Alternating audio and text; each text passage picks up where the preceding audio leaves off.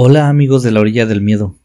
Les damos la bienvenida en una nueva ocasión y esperamos que esta historia la disfruten tanto como nosotros. Como siempre, los invitamos a poner atención a lo que se encuentra en la orilla del miedo. Iniciamos. La orilla del miedo, donde tus historias hayan vida. Hayan vida. He sido policía por muchísimo tiempo. Hoy por hoy estoy sentado en un escritorio, aunque no fue mi elección. Estoy seguro que después de que les cuente lo que me sucedió, estarán de acuerdo conmigo en que la decisión que se tomó sobre el lugar donde debía seguir trabajando fue la correcta.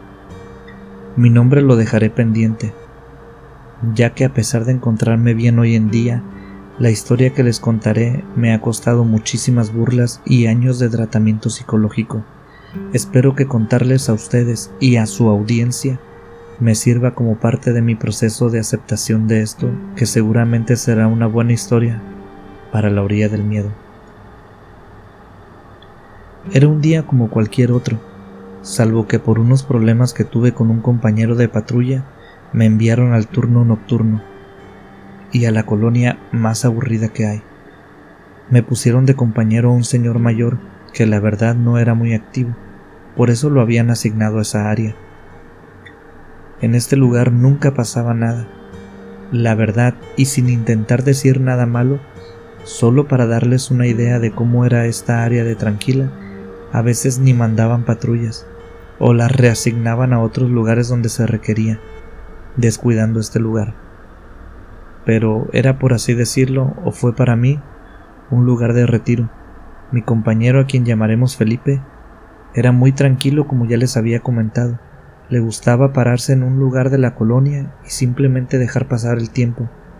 De vez en cuando, si estaba aburrido, me decía Vamos a dar una vueltecita para asegurarnos que todo sigue tan tranquilo como aparenta. Y la verdad es que sí hacía sus rondas con afán y empeño, se fijaba bien en todo. Conocía los carros de cada casa, a veces hasta identificaba los carros que visitaban la zona, de algún familiar que se quedara de visita en alguna de las casas del vecindario. Era un vecindario, por decirlo de algún modo, de clase media alta. De hecho, de día también era bastante tranquilo, así que de noche ya se imaginarán. Casi todas las casas tenían sus sistemas de alarma, con los carros era lo mismo, eran nuevos y tenían alarmas. Era muy raro que algo fuera realmente peligroso acá. Cosa curiosa es que Felipe siempre estacionaba donde mismo, frente a una casa muy grande, o por lo menos para mí así se veía. A legua se veía que tenía más de tres habitaciones, y para mí eso ya es un lujo.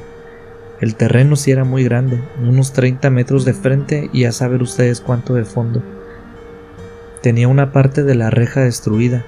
Según Felipe, estaba vacía la casa desde hacía unos cuatro o cinco años, y me dijo cuando estacionamos allí por primera vez hay que estar bien atentos. Desde que esta casa se quedó sola, hay veces que las personas que viven en los alrededores de esta colonia vienen a drogarse y pistear dentro de aquí, especialmente los jóvenes, y en la noche, a veces nomás por hacer maldades se meten a dormir, o Dios sabe a qué, ellos fueron los que doblaron la cerca. Cuando me dijo esto, pensé que podría haber una posibilidad de tener un poco de acción aquí. Lo de ser policía para mí era muy agradable. Me gusta andar en la calle trabajando directamente en el peligro. Estar parado en la puerta de un supermercado no es lo mío. Y cuando Felipe dijo esto, pensé que quizás había una posibilidad de encontrarnos con algo de acción. Pero días después me comentó que solo había pasado dos veces en los cinco años. Me decepcioné. Pero pues igual seguíamos estacionados allá afuera, cuidando la zona de peligro, como él la llamaba.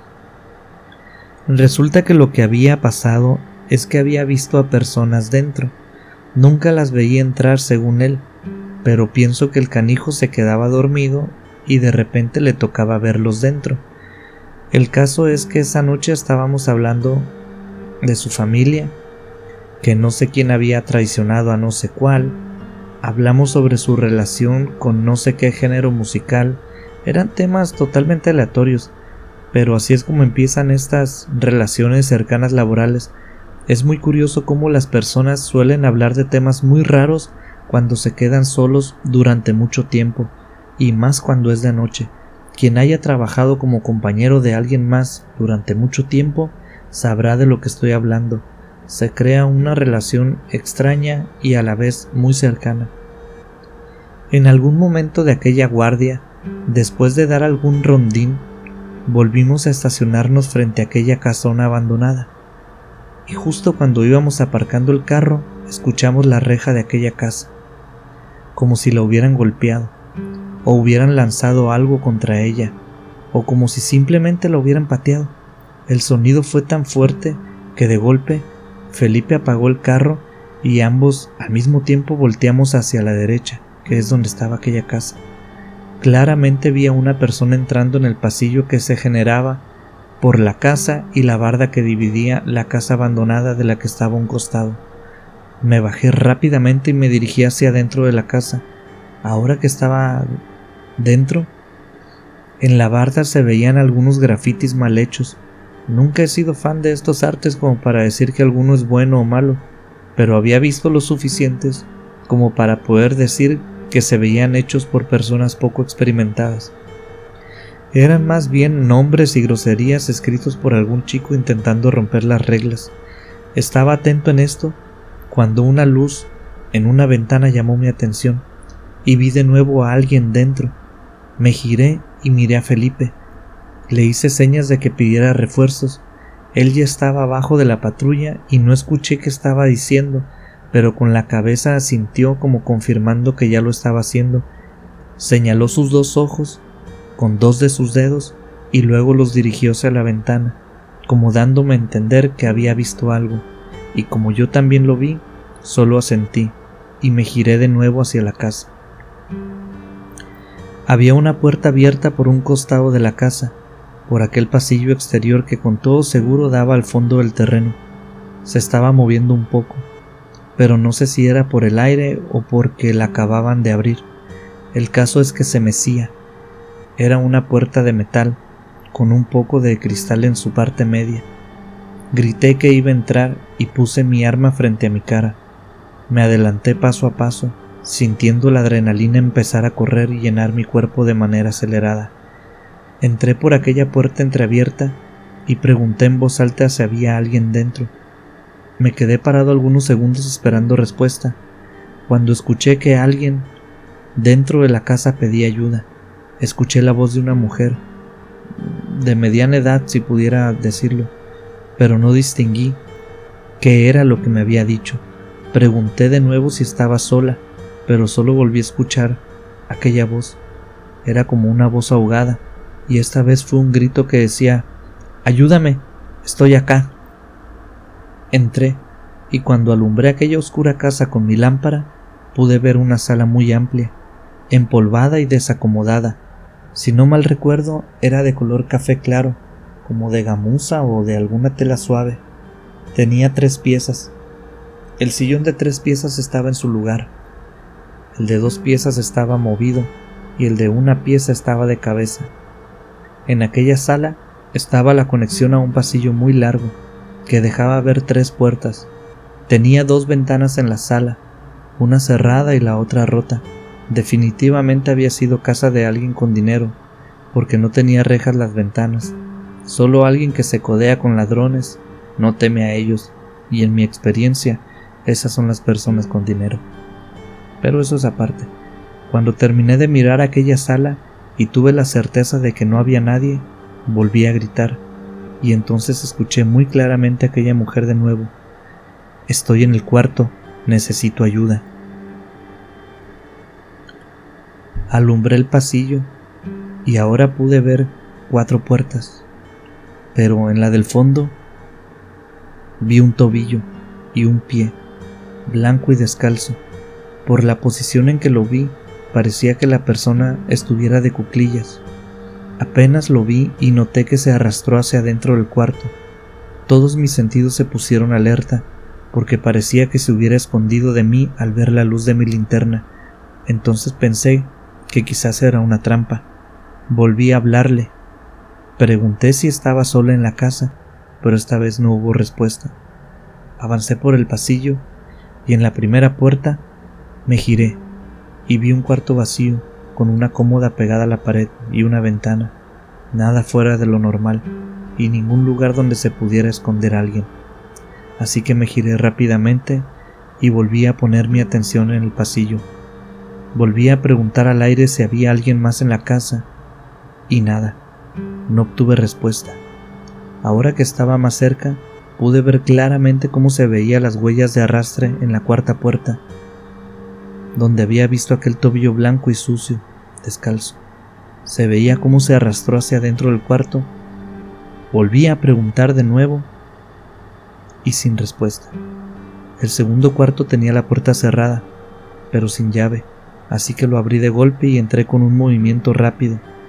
Ni un solo mueble.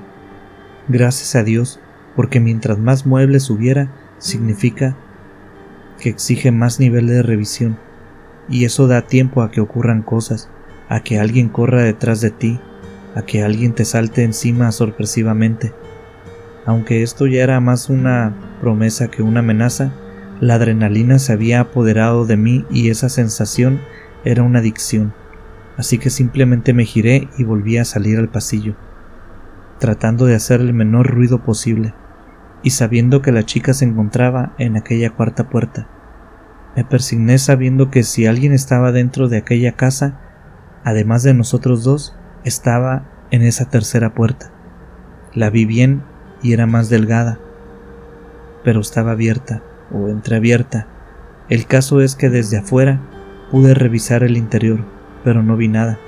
Era un baño, con todos los muebles, pero de nuevo sin lugares para que alguien se ocultara alumbré un poco un lado del lavamanos que aunque en caso de que hubiera alguien, debía ser alguien muy pequeño. Allí bien podría haberse ocultado a alguien, pero nada.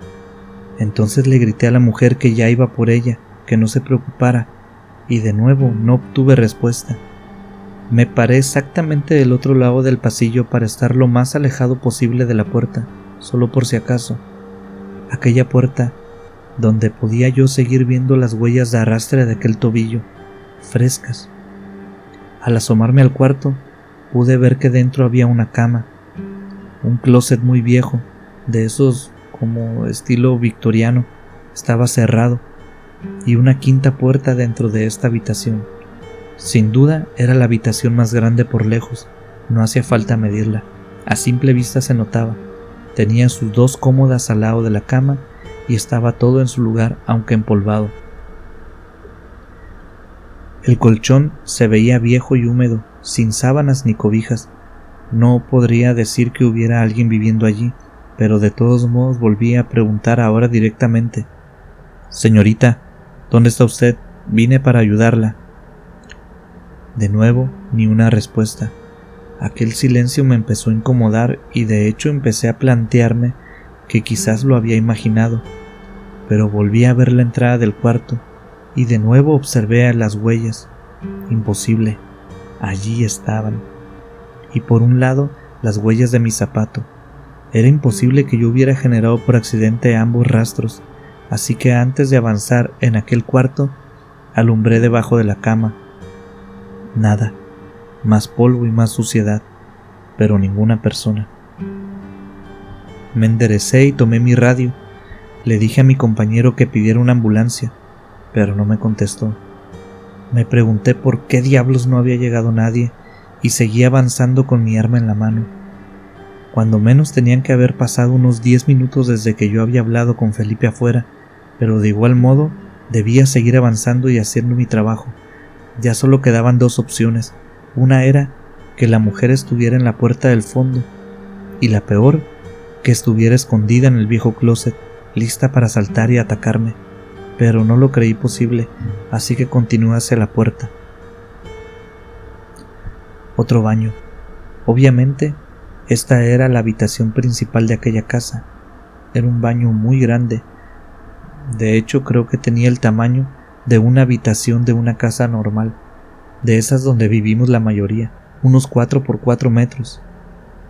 Nada extravagante, pero muy sobrado de espacio todo, Quizás en otro tiempo había más muebles, pero aquella noche solo era un espacio vacío.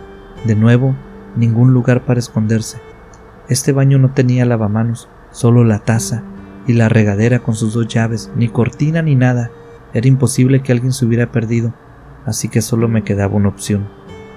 Pensé que quizás aquella mujer no sabía quién era yo. Ahora que lo había pensado, nunca me presenté como policía, así que si alguien la tenía allí contra su voluntad, era lógico que se escondiera. Y con esa idea, toda mi racionalidad y confianza llegaron de vuelta, y hablé ahora sin gritar, pero fuerte y decidido. Soy oficial de policía, vine a ayudarla. Dígame por favor dónde se encuentra. La voy a sacar de aquí.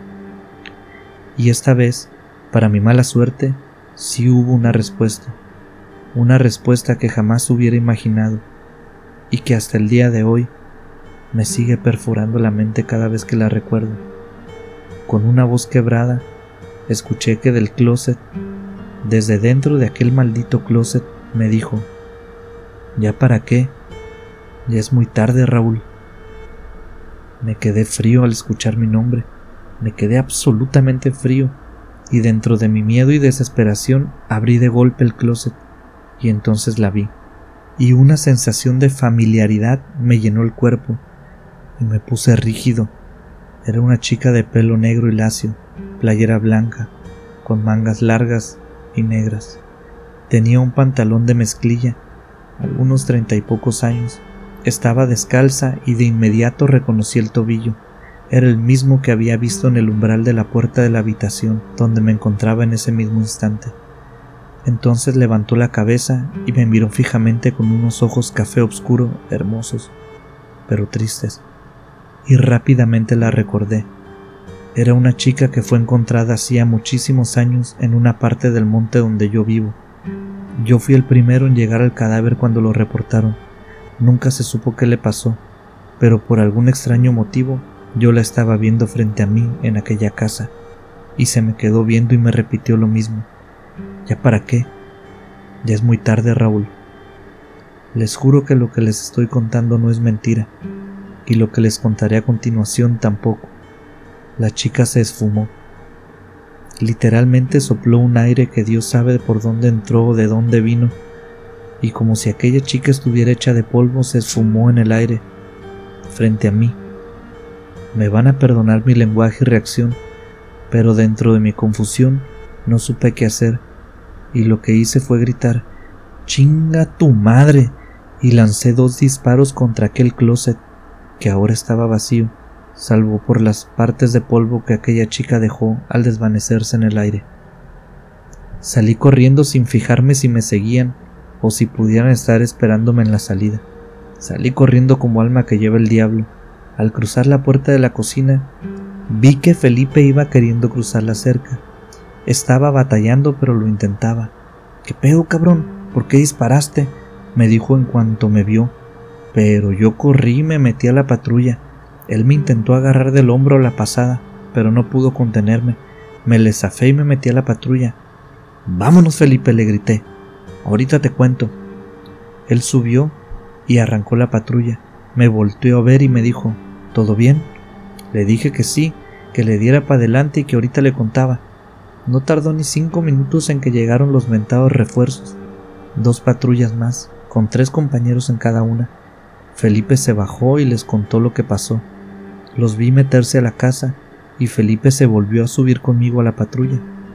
Le conté lo que había pasado, lo que había visto y quién era la muchacha.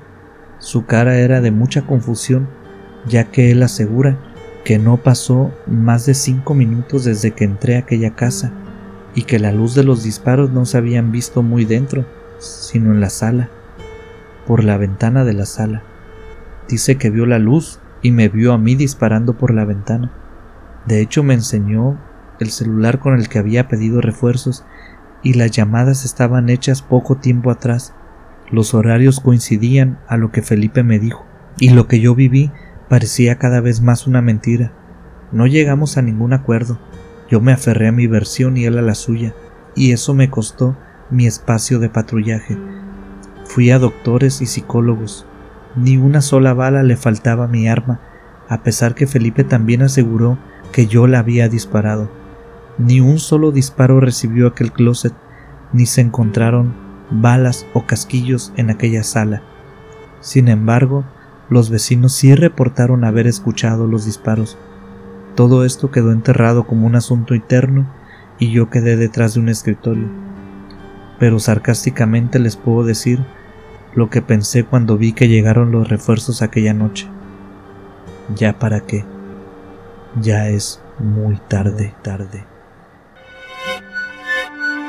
Gracias por escuchar un relato más de La Orilla del Miedo, un espacio donde tus historias cobran vida y renacen en, cada, emisión. Si tienes alguna historia que contarnos, mándanos un correo a laorilladelmiedo.gmail.com. También puedes buscarnos en nuestras redes sociales, en Instagram y Facebook como La Orilla del Miedo. En Twitter, encuéntranos como arroba Orilla del Miedo. Hasta la próxima. Hasta, la próxima.